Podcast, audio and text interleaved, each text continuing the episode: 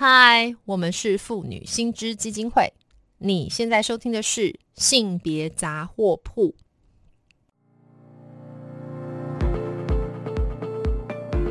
从新闻看性别，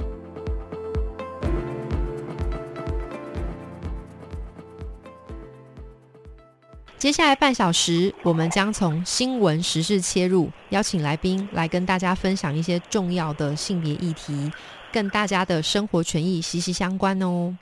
那先前我们的节目曾向听众介绍，我们妇女新知参加的托育政策催生联盟散发的一份网络问卷，来征求大家的填答。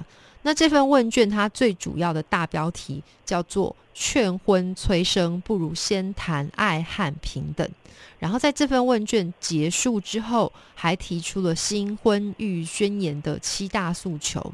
那目前呢，这份问卷的结果已经整理出来了，所以呢，我想听众朋友一定非常好奇这份问卷的结果到底呈现什么样的趋势。那今天就这个议题呢，我们非常荣幸可以邀请到妇女新知基金会的秘书长秦玉荣秦秘书长来跟大家聊一聊这份问卷。背后揭露了我们台湾民众对于结婚啊、生育有什么样的看法？Hello，玉荣你好，各位好，各位听众朋友大家好，今天很高兴又是我们的。阿密就是我们的秘书长玉荣，也是我的好伙伴，来跟我们谈一谈这个非常有趣的话题哈。那所以呃，玉荣，我想要您刚刚也大概也听到我跟听众介绍了这份新婚育宣言。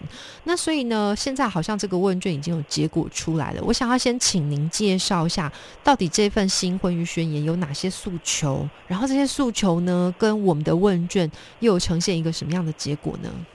呃，其实我们这一次呢是先。呃，用七个诉求做了一份网络问卷。那这七个诉求分别是：第一个，呃，这因为这七个诉求都是在谈所谓的新时代的婚育观念，所以像第一个呢，他的第它的第一个观念就是说，男方不要给聘金，女方不要带嫁妆。嗯。那第二个呢，其实就是成家不必先买房。嗯。第三个是长辈请放手，要让当事人自己决定。是。那第四个呢，就是说我们要。平权的婚礼，因为我们都知道平权有很多呃，就是这个有性别传统观念的习俗这样，但是我们想要平权的婚礼。第五个呢，宣言其实就是，就算不结婚，同居其实也是很好的一个选择。嗯嗯。第六个是呢，成家后我们两个人都要一起工作打拼。是。第七个就是说，我们一起带小孩，然后一起做家事。所以我们是提出七项新婚育宣言。那我们其实看到呢，这里面。呃，有很多的这个民众填答，好像收到七百多份的回复。等一下，那这里面，在你进入这个细节的时候，我要先问一个很神奇的问题。哎，我以为这七大诉求不是很正常吗？为什么？对，因为对不起，因为我可能听到的时候会觉得说，哎，这不是都蛮正常的吗？是为什么一开始会有这个特别的婚育宣言要提出啊？因为。呃，还是是是是我们这个那个那个托育政策催生联盟，我听到什么鬼故事吗？可不可以稍微先 谈一下？说，哎，这个这个听起来好像蛮正常，蛮符合我们，尤其是因为我们这个台北电台嘛，哈，就是好像还蛮符合我们都会的呃女性的想象，对不对？呃，其实它这背后有算是一个小故事嘛，因为我们托育政策催生联盟的召集人是呃台大外文系退休的教授刘玉秀老师。是，那我们从事妇女运动，大家都知道刘玉秀老师是妇运的，就是很知名的前辈。是，那因为呃刘玉秀老师他在大学就是长期担任教授，所以他其实跟年轻的学生一直多少都会有些互动。嗯，他在最近就一直观察到一个现象，是他很多的学生到了婚育的年龄，但是他们其实可能已经有非常固定的对象，但但他们就是不不想要谈论婚嫁。那他就问了一下，就发现说，哎，这里面水很深哦，就是 有非常多传统的性别观念在里面。那很多的年轻女性，她早就不是那个生长的经验，她觉得这些传统的性的的性别的一些呃限制，她都不想要接受。那她也不想要在这个婚姻之后，尤其是女性，她可能呃一辈子都觉得在教育上跟男性很平等，但是一旦走进婚姻，哎，好像就有各种各样。的的传统观念，你好像就必须要接受，然后长辈也会要求你这个要求你那个，所以其实很多的年轻人他就算曾经中过，哎，我好想我我可能想要进入人生下一阶段，但是很多人都还是避免去谈结婚 或生育这个这这件事情。是。那所以刘一修老师他观察到这个现象，他就觉得我们应该要就是来跟这个社会大众沟通，我们应该要有一套新的婚育观念这样。对，因为其实这个蛮好玩的吼。刚刚这样玉容一讲，我非忽然心有戚戚焉，就是我有个感觉，就是说，呃，两个人交往啊，什么各方面啊，然后很 match 啊，也很愉快，这件事情是很呃是一回事。可是好像每一次只要触及像是结婚这个动作，然后开始各式各样的压力就跑出来了。哈，这个背后是不是像你刚刚提到，尤其是这个玉秀老师所。观察到，还有我们这个呃这次问卷里面所看到，都有这个很传统的这个性别的观点在后面作祟呢。是，其实我们呃就是收回来七百多份问卷，然后大家大概去稍微统计了一下，就是有多少填答的民众嗯同意这七项诉求。是，呃，我们其实就发现有几项的同意比例都达到百分之九十。就是啊，嗯，例如说长辈请放手哦，这个这个这个 哎，大家都请长长辈高抬贵手。哎，我可不可以问一下，这边的长辈请放手是什么意思？他他指涉的是哪些事情啊？他其实会希望就是说两个人的关系，希望长辈尽量不要来插手，只是让我们的关系我们可以自己去协商。嗯，比方说半夜不要来帮忙盖被子，这样吗？这个好像有点太严重。那个是我那个世代的故事哦，真的 真的。其实应该是说，长辈在这个过程中尽量不要一直劝婚催生啊。是是是。对，那当然年轻人会有年轻人协商出来的一个步调，不是说呃。好像长辈催了就会比较快，呃，其实催了可能会更慢这样子。对，没错，没错。那个过年，我记得我们好像先前也有一集谈到，就是过年的单身女子还有 LGBTQ 的压力嘛，哈，就是每逢过年，好像就是一个催生催婚的过程。对，长辈会觉得在关爱，但是晚辈就会觉得就是天哪，我可以这辈子都不要再谈到这件事情。是啊，是啊，是啊，对，所以真的哎，长辈请放手，我我觉得心有戚戚焉，所以高达百分之九十，我想听众应该也非常有感觉。还有什么也是很高的呢？其实还有一个就是我们要平权的婚礼，就是我们婚礼上有很多很传统的一些做法，例如说泼水啊，然后。这个就是把女说是把女性不好的习惯什么丢出去，丢扇子，然后还有对，只有只有新娘要跟长辈拜别啊，新郎是没有这回事的。对，那他们都希望说这种很传统的印象、传统观念的婚礼不要再发生了，他们想要平权的婚礼，所以这一项其实也有超过百分之九十以上的民众是支持。是因为我其实当初结婚的时候，我大概应该可以丢掉两二十桶扇子，好像但是效果没有很好。我觉得这个也不要 浪费大家的时间，所以我们要平权婚礼，这个也很 make sense。还有一直有一件事情，我每一次，我现在因为已经是老妖怪了哈，所以就是我每次看到婚礼里面那个爸爸把女儿牵进来，然后把她交给男生的那一刻，有些人会觉得很感动啊，但我会翻白眼。哦，对，其实现在很多年轻人也觉得，哎，我不要，我不要走这一套。有些人很有趣，是他的做法可能是反是让妈妈来牵，哦，那或者是两个人就手牵手进来，我们也不要谁交给谁这样子。对，因为是我们两个人的婚姻嘛，对不对？是，没错。是，所以这个也蛮有趣，蛮贴合。那还有什么呢？像例如说成家后两人都工作，还有一起带小孩、一起做家事，这两项的支持也是高达百分之九十。是，这其实我们可以知道，就是说，哎，我们在成为伴侣之后，我们的经济上或是照顾上的负担，要平平均的来分担。是是，好，那除了这个，我想这几项好像看起来都还蛮高的。可是刚刚玉荣好像没有听到的是其他几项，比方说，哎，我我自己。听到太多鬼故事，都是这种，比方说，呃，通常都是结婚的时候啊，这个男女双方为了什么，要不要买房啦，要不要聘金啦，要不要嫁妆啦，吼，这类的事情在争吵。那就这个部分呢，我们的问卷调查又是呈现怎么样的结果？我们其实可以看到很有趣，就是说男方不要给聘金，跟女方不要带嫁妆，这个同意其实只有百分之七十几。哦，这个就降到七十几了。对，然后其实我们看到蛮多女民众的回应的意思是说，哎，这其实也是这个呃为新人未来的这个经济要存一桶金的概念，这样。哦，所以也许是说，大家还是对经济有一些焦虑，对不对？觉得还是这就是一个诈骗集团的过程，就是 人生就靠结婚这个过程里面。哦，我们发现经济真的是一个很大的影响力哦。然后剩下两个，你来猜，就是说哪一个是就是民众同意比例最低的？民众同意，现在我们就只剩下不结婚同居也很好，还有买房这件事，对不对？嗯，没错。而且而且应该是说来问你，就是说，其实呃，我们后来收完这个问卷，联盟那边就有来分析，对，呃，哪一项是女性同意的最低，然后男性同意最低？那你猜哪一项是女性最不同意的那一项？哎，我不敢讲，因为我这样可能会被人家说我女权自助餐呢。但我猜是不是那个成家不必先买房啊？没错，成家不必先买房。等一下，等一下，这个是这个是女女权自助餐吗？我可能问也很有趣。是这个，这个我们在那天开记者会的时候，因为我们是刚好七夕情人节那天开记者会。对。那那天开记者会的时候，就也有记者就是很好奇，哎，为什么是这个女性？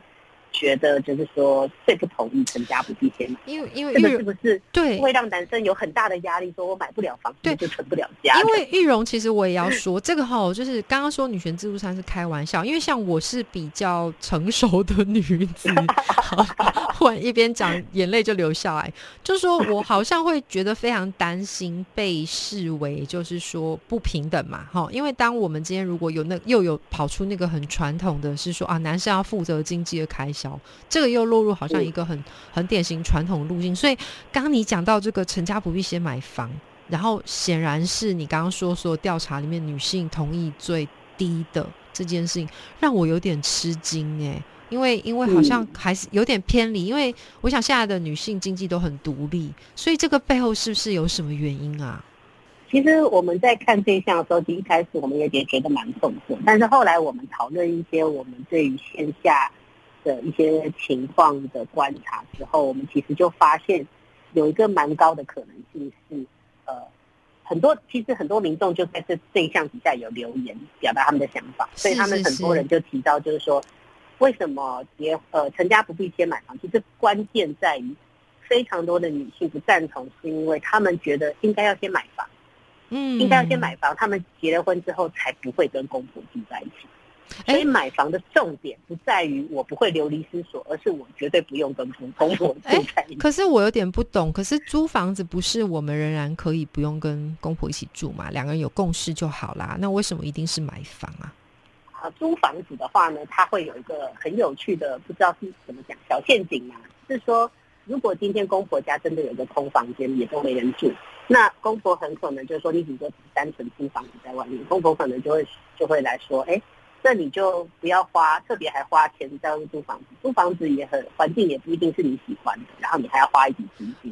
家里既然有公租房间，你就搬回来吧。那其实就变成说，哎，对对，这个可能所谓的这个呃，准备要进入婚姻的女性来说，天哪，这个回到公婆家的门槛也太低了吧。那如果你今天真的已经花了一笔大钱在外面买了一个房，你要搬出去是不是就非常非常合情合理？所以这是一个定锚，对不对？因为啊，我完全可以理解，就是这是一个隐隐的承诺吧，就是不需要跟公婆住的对对，因为因为说实在话，我想就是男子万一就是先前承诺的非常就大看大的很厉害，到最后就是随着生活越来越艰难。不乏也是有许多可能就会想要搬回家当少爷，那这个基本上对女性来说真的是一个蛮严重生活的变动，对不对？其实我们大家可以想，我们一般人我们离开我们熟悉的家去住到别人家都觉得很不舒适。对。那如果说今天我只是一个女性，就是单纯做了一个结婚的动作，然后我就要去住到别人家，那其实非常多人感到不习惯，这也是完全非常正常。所以，我们其实在观察这一项，哎，为什么女性同意比例这么低？我们后来仔细的去分析了很多这个女性的这个回应，对留言的部分才会是真节点。对对，但是其实说低哈，我我现在其实我手上现在终于翻出我的小抄，其实你说低哈也不低啦，其实仍然是有高达百分之六十一点八耶哈。所以其实对，所以其实其实我想这个背后还是隐含一个，就是我想现在的女性也都非常清楚自己要什么。或许像玉荣所说的，就是说还是想要在婚后保有自己的空间跟生活，所以才会觉得说，也许这个买房是确保自己享有一个自主空间的关键。吼，我我我才我才是这样。好，那。所以这个真的非常有趣诶，那我也想要接下来问一下玉荣哦，因为我记得你是当天呃有出代表我们妇女新知哈去出席这个托育政策催生联盟的这这份问卷结果公布的记者会，那呃。我想要问问看，说你自己的观察，还有在当天的现场有没有一些有趣的事情？还有到底啊，其实要拉回来，更重要的事情是，到底我们从头到尾去做这份问卷，除了这个玉秀老师的灵机一动，跟这个新时代的互动，得到这样子的发想之外，背后到底我们想要推动是什么样的一个价值？其实我想说，这个记者会推出这七个观念，看起来好像都是一些呃宣誓，但我觉得背后最重要的一个关键就是说，必须去指出来，第一个年轻人的观念已经在转变了。嗯，这其实大家已经并不觉得说，哎，我们好像人生就有一个既定的程序，那个程序好像是，哎，我年轻的时候就要努力念书，然后努力念书的同时也不可以谈恋爱。那但是呢，等到我可能念到不知道高中或大学的时候，我好像准备就要等要开始谈恋爱。这个时候，如果你不谈恋爱，长辈就会觉得很紧张。没错，而且我不受欢迎。对，而且我瞬间要懂得怎么谈恋爱哦。对，我之前都没有任何练习的机会，然后也被禁止去做这件事情。对，对。那然后经过这个过程之后，我好像就得要一个正常的交往过程。然后这个交往过程里面必须是是男性主动，女性被动。对。那甚至连求婚的时候，也要男性非常主动的去弄个盛大的场合，让女性被动的来很感动的去接受。这个很惊人，这个就是逼婚好吗？这个并不是求婚。那我每次都觉得很惊悚。对，而且其实这个过程里面，就是说你还要办一个很盛大的婚礼，然后在一个所谓男人娶啊、女人女人嫁的这样的一个框架底下，好像是男人要得花个大钱搞一个盛大的场面，好像是要把一个女人带回家的这个仪式。那经过这个过程之后，你正式结了婚，你就要来生育。所以像这个呃求学、谈恋爱，然后结婚、生育，这个是一系列的过程，你必须一个一个来，你不可以跳过，然后你也不可以落掉。是，好像我们过去在谈亲密关系，都是一个这样的一个怎么讲一个程序。对，那其实我们这个记者会想要谈出来的观念，就是说，其实现在很多的年轻人已经并不觉得我的人生就是得要这样子固定的程序。其实这里面亲密关系其实最关键的东西就是互相尊重的爱跟平等相待。我不是一定要照这个顺序来，我才有爱跟平等。对，而是说我其实，在而是现在很多人会很仔细的去协商、去思考、去反省，就是说我们到底真的要的是什么？然后双方有共识之后，我们就是牵手这样子走下去。我并不是一定要遵照一些仪式或是顺序来。是。而且其实关键是在于说，那个爱的形式有很多元，然后它不一定要照着别人所走的那个样子，对不对？尤其亲密关系也是，只要我们双方觉得舒服，然后我们觉得是一个很稳固，让我觉得很有安全感的关系，这就是很好的一个关系。没错，像其实我们在谈其中一个宣言，就是不结婚同居也很好。然后我们就发现，哎，很多年轻人其实认同。那再来就是说，有一群人非常有趣，是呃，可能三四十岁已经有过婚姻经验的女性，他们就给一些很有趣的回复。他就说，根据婚姻过来人经验，女性结了婚就是有媳妇的家庭。虽然长辈都会自认，哎，我很开明，但是其实媳妇的感受都不是这样。所以他说，我非常有感的是，如果说我今天以女友的身份去这个所谓这个我男友的家里，至少我们彼此对待都很客气。可是结婚后，哎，我好像就变成可以免免费十块的老公。对，所以呢，这个女性就就留言说，如果我可以重选，然后华华人的社会观念如果还是没改，然后我觉得女性其实同居就好了，我根本不需要结婚。真的也。其实我们在留言候，这不止一个留言，好多人都是这样留言，就是这个年龄层女性特别留 留这种，就是就是血泪斑斑历史，就说啊回不去了。对啊，如果可以重选，我不要再来一次。对，因为确实，我想这个我我们在别的呃单元里面也特别提过，尤其是过年，对不对？这个女性在呃年假当中背负的这个媳妇压力，或日常也非常多哈。那如果同居讲的没有错，哎，就说我今天的身份只是女朋友的话，那是很不一样。女朋友是客人，是，对对对。所以其实这样看起来，哎，可是我要那那我要追问一句。本来我们这个哈看起来好像是要嗯鼓励大家勇敢的用自己的安排走向这个婚姻或是一个关系啊，结果你们现在做出来结果是说不结婚同居也不错，你们现在是摆明跟政府这个少子女化办公室对着干吗？我可以问一下，就这件事情你们会怎么看待，怎么回应呢？其实我们反而觉得不同居，呃，不结婚同居也很好，这反而不一定是对着干的。是，其实我们看到联合国对于，因为我们都知道所谓的呃先进工业国家都有少子女化的问题。对。可是其实联合国跟很多学术研究都指出，有一些欧洲国家他们的少子女化虽然有这个趋势，但是并不严重，也就是说他们人口变迁的速度很缓慢。那为什么他们还勉强可以维持一定的生育率？也是非常关键，就是说这些欧洲国家，他们的非婚生子女都占到全部小孩的一半以上。哎呀，这个是，所以其实他们的家长都是同居啊，他们没有结婚。哎呀，这个败坏，对不对？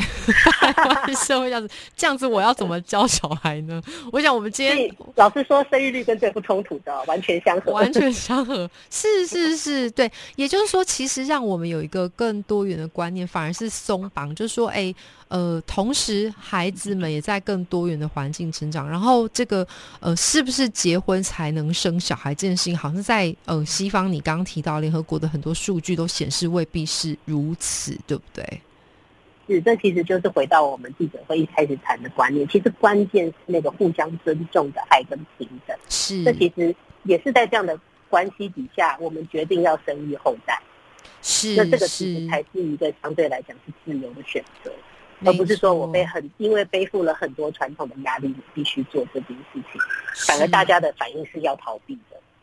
对，所以其实这个标题我要再跟听众朋友重复一次，标题我觉得下得非常好，完全有达到刚刚玉荣所提到，叫做“劝婚催生不如先谈爱与平等”。我想整个问卷或是说整个记者会想要拉的就是这个观念，对不对？是的，是好，那呃，今天就非常谢谢玉荣来跟我们分享这么有趣的议题哦。那希望真的就是未来还有机会，我们还有呃机会才能再问到玉荣，或者说也邀请您再来跟我们分享更多关于这个诶跟少子女化。办公室对着干不是啦，就是说 更多这种我们呃比较新的，然后这个对于这个爱与平等更有前进的一个呃相关的政策。今天非常谢谢玉荣哦，谢谢文威，好，玉荣，拜拜，拜拜。那如果听众朋友对于我们今天谈到的性别议题有兴趣的话，可以到我们妇女新知基金会的脸书粉专按赞追踪，或是发露妇女新知的 IG 网站，也可以小额捐款支持妇女新知，继续争取权益哦。